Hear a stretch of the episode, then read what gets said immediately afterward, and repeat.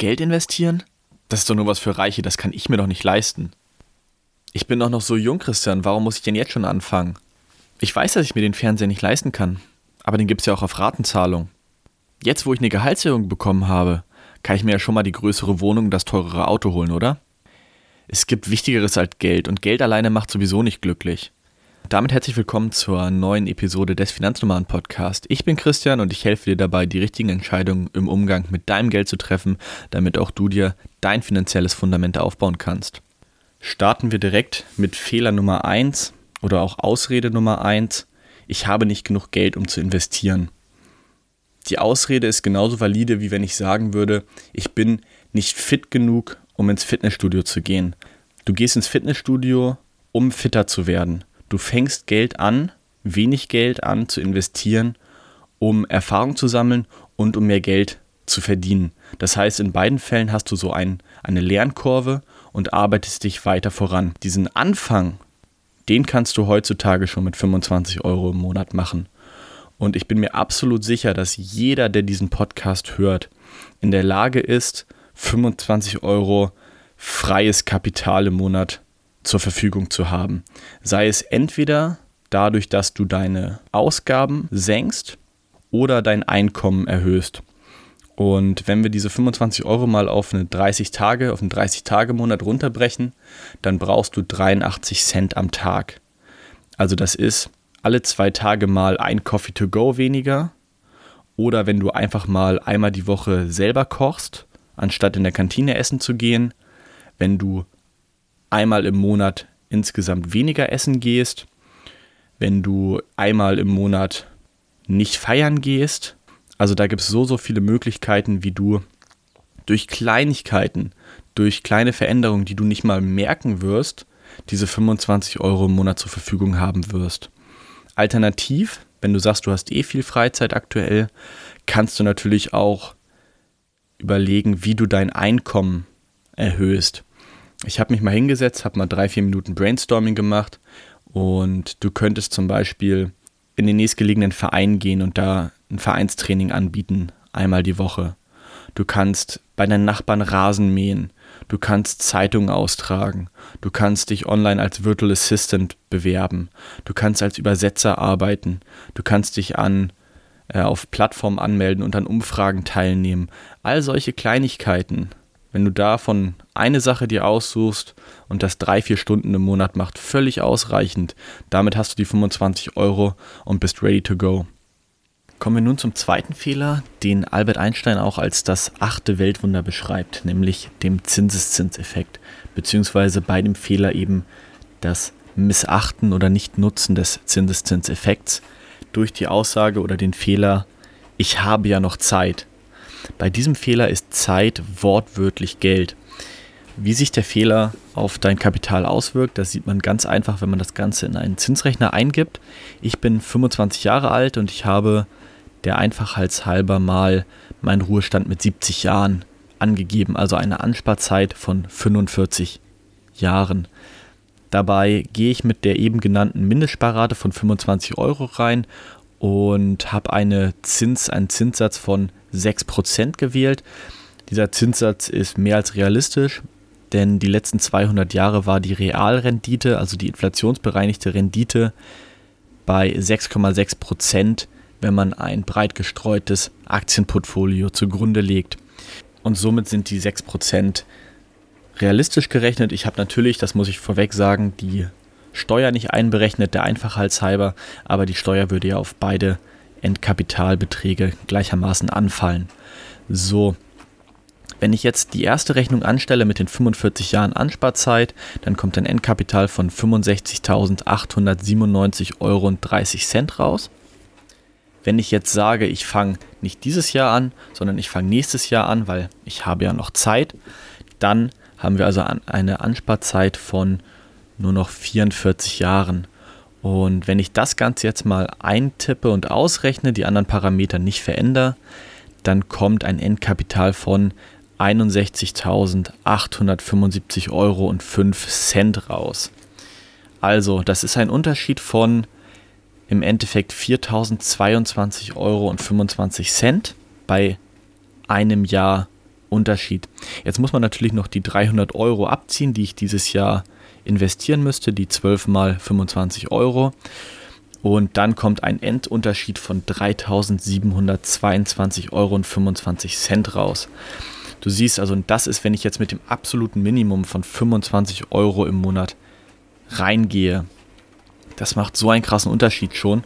Und jetzt überleg dir nochmal, willst du wirklich noch ein Jahr warten? Also hast du wirklich diese Zeit oder findest du vielleicht jetzt Mittel und Wege schon heute anzufangen, springst du über deinen Schatten und nutzt diesen Zinseszinseffekt für dich, anstatt ihn gegen dich arbeiten zu lassen.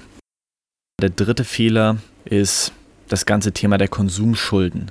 Und ich ganz persönlich sehe das Thema Konsum so, entweder ich kann mir etwas leisten oder eben nicht. Entweder ich habe in der Vergangenheit bereits diesen Mehrwert kreiert und geschaffen oder eben nicht.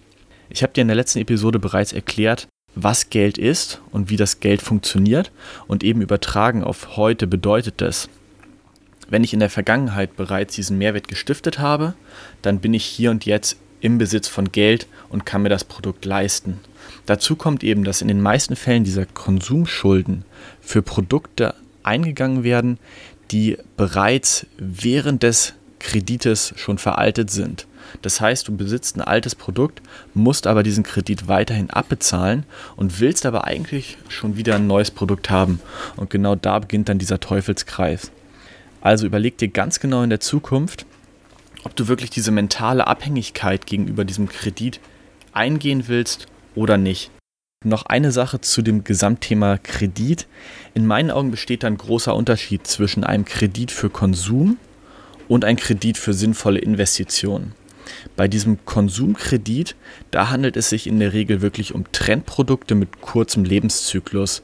Bei Investitionskrediten, da handelt es sich oft um immaterielle Dinge wie Bildung, Coachings, Seminare, Mentorings, aber auch Immobilieninvestments zum Beispiel.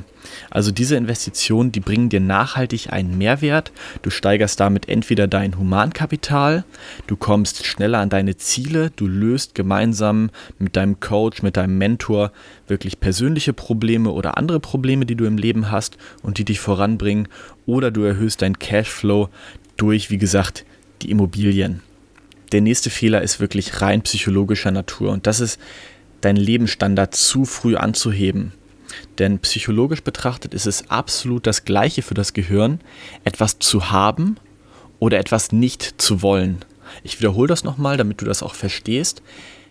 Es ist für das Gehirn absolut das Gleiche, etwas zu haben oder etwas nicht zu wollen. Denn das Ergebnis ist in beiden Fällen identisch der Zustand, den du anstreben willst, der ist in beiden Fällen bereits erreicht. Entweder du hast etwas oder du hast dich aktiv dafür entschieden, etwas nicht zu wollen. In beiden Fällen ist dieser Prozess bereits eingetreten und abgeschlossen. Und genau dieses Phänomen erklärt dann nämlich auch, warum dieser Dopaminrausch, den du bekommst, wenn du etwas kaufst, nur extrem kurz anhält und sich das danach wie normal anfühlt. Also man gewöhnt sich sehr, sehr schnell dran. Gehen wir mal ein paar Jahre zurück. Als Student oder in der Ausbildung konnten wir locker von diesem kleineren, von diesem viel kleineren Budget leben. Haben sogar am Ende des Monats und am Wochenende immer noch Geld über gehabt, um feiern zu gehen, um shoppen zu gehen. Und wir waren wirklich zufrieden mit diesem Leben. Mit dem ersten Job kommt dann meistens die größere Wohnung, das teurere Handy, High-End-Fitnessstudio-Verträge, du gehst öfter essen, kaufst dir teurere Klamotten, all diese Sachen, die, den, die die Ausgaben erhöhen, zum einen die Fixausgaben, aber dann auch die variablen Ausgaben steigen. Und in den ersten Monaten fühlt sich das natürlich richtig, richtig geil an, aber sehr, sehr schnell ist es dann eben auch wieder die neue Normalität und um wieder diesen selben Dopaminausstoß zu bekommen, musst du dann, sobald du die nächste Gehaltserhöhung hast, wieder deine Ausgaben und deinen Konsum erhöhen, damit du eben in dieser Aufwärtsspirale, in dieser gefühlten Aufwärtsspirale drin bleibst. Aber diese gefühlte Aufwärtsspirale ist der Beginn des klassischen Hamsterrades. Also wenn du da bist, herzlich willkommen im Hamsterrad. Und wie du da rauskommst, das beginnt mit den kleinen, bewussten Entscheidungen, Dinge nicht zu wollen. Das sind so die kleinen ersten Entscheidungen, um deine Fixausgaben nach und nach wieder zu senken, damit du eben nicht in diesem Hamsterrad weiterhin gefangen bleibst. So, also warum nicht jetzt mal ganz bewusst dazu entscheiden, den Lebensstandard nicht oder nur ein bisschen zu erhöhen bei der nächsten Gehaltserhöhung. Also wirklich diese bewusste Entscheidung zu treffen. Ein weiterer Vorteil davon ist eben, dass du dann auch den vorher angesprochenen Fehler zu spät anzufangen, dein Geld für dich arbeiten zu lassen, den Zinseszinseffekt für dich zu nutzen, vermeiden kannst, weil du ja jetzt eine Diskrepanz zwischen Ausgaben und Einkommen dir selber erschaffst. Und das Geile ist, dass wenn du mit der richtigen Strategie dieses Geld dann investierst, dann wirst du bereits nach ein bis zwei Jahren in der Lage sein, deinen Lebensstandard nach und nach anzuheben, alleine durch diesen passiven Cashflow von Dividenden und so weiter, den du einfach bekommst, ohne dass du aktiv mehr Geld verdienen musst. Das heißt, die Dividendeneinnahmen können nach und nach die höheren Mietausgaben, das teurere Essen, das teurere Fitnessstudio, whatever, einfach decken, ohne dass du auf eine weitere Gehaltserhöhung angewiesen bist. Der letzte Fehler ist auch wieder auf die Psychologie zurückzuführen und diesem Fehler, dem möchte ich gar nicht zu viel Zeit in dieser Episode widmen, denn den habe ich in der letzten Episode bereits ausführlich besprochen und dir näher erklärt und beschrieben. Aber weil dieser Fehler eben so enorm wichtig ist, möchte ich ihn hier noch einmal kurz erwähnen, weil er einfach zu diesen Top-Fehlern gehört.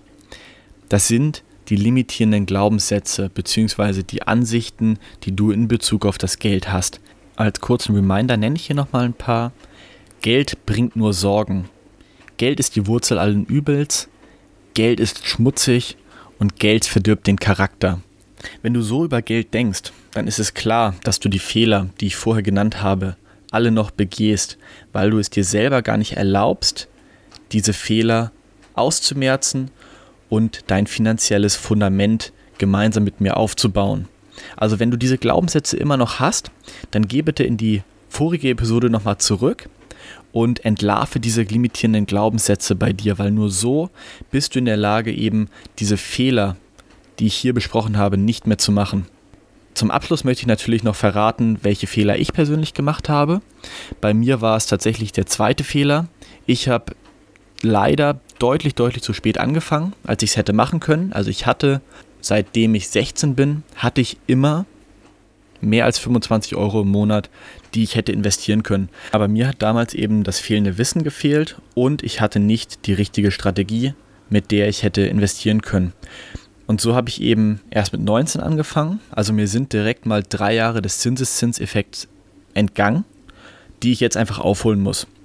Und mich würde jetzt nochmal interessieren, welche Fehler du in der Vergangenheit gemacht hast, welche Fehler du durch das neue Wissen ab sofort nicht mehr machen wirst. Schreib mir das gerne bei Instagram oder auf meinem Blog direkt unter die Episode. Lass mir gerne Feedback da und ansonsten freue ich mich, dich in der nächsten Episode wieder zu hören. Bis dahin, dein Finanznomade.